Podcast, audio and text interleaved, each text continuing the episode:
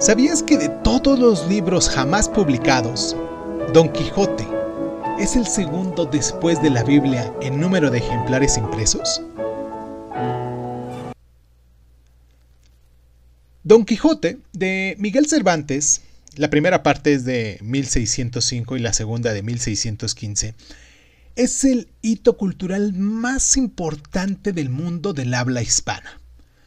Se conoce como la obra fundamental de la literatura española y está considerada mayoritariamente como la primera novela moderna de todos los tiempos.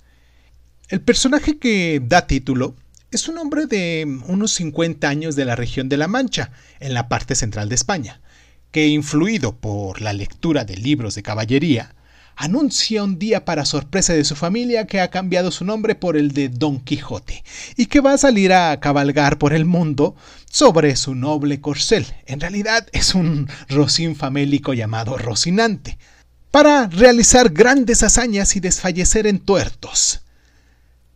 Se hace con los servicios de un escudero, un campesino analfabeto llamado Sancho Panza que considera que está loco, pero le sigue la corriente al creer a medias en la promesa de su señor de que le entregará una ínsula para que la gobierne.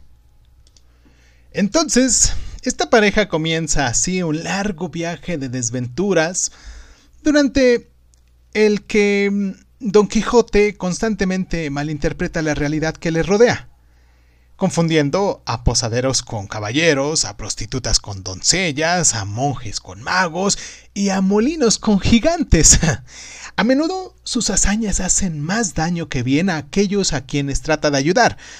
Todas se las dedica a una princesa, la dama mm, Dulcinea de Toboso, en realidad una campesina a la que nada le importa de todo aquello que se hace en su nombre, y pues bueno, Don Quijote parodia al tiempo que mm, eh, homenajea los libros de caballería, un género fundamental de la literatura seglar medieval.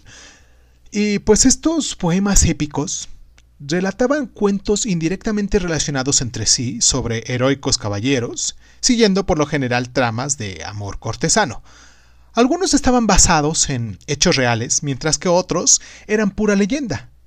En Don Quijote, Cervantes abordó estos mismos temas, pero con un estilo narrativo más cohesionado, con una profundidad psicológica sin precedentes y una conciencia de sí mismo irónica.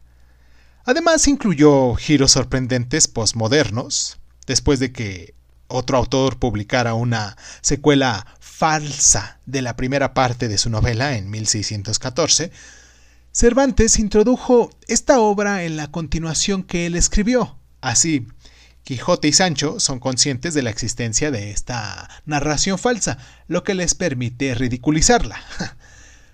Eh, pese a que hoy en día damos por sentadas características literarias como estas, de hecho, damos por sentada la existencia misma del género novelesco, en su tiempo constituyeron profundas innovaciones. El personaje de Don Quijote es en sí mismo un gran logro, una figura que a lo largo de distintas épocas ha sido vista como la de un bufón, un héroe trágico y un tipo valiente e inconformista. El estar dotado de tantas cualidades es precisamente lo que hace de este protagonista de esta novela uno de los personajes de ficción más importantes de todos los tiempos.